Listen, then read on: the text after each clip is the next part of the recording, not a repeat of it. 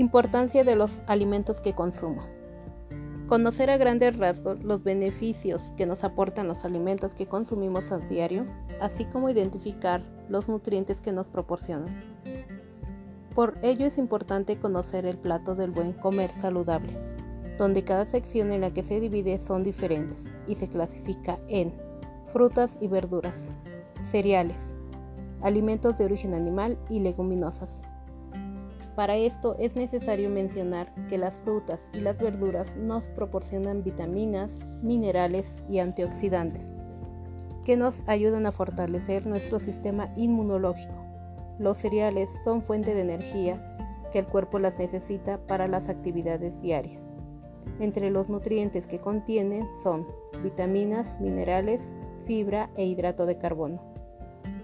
Los alimentos de origen animal nos aportan proteínas buenas, como también minerales y vitaminas que contribuyen al buen sabor.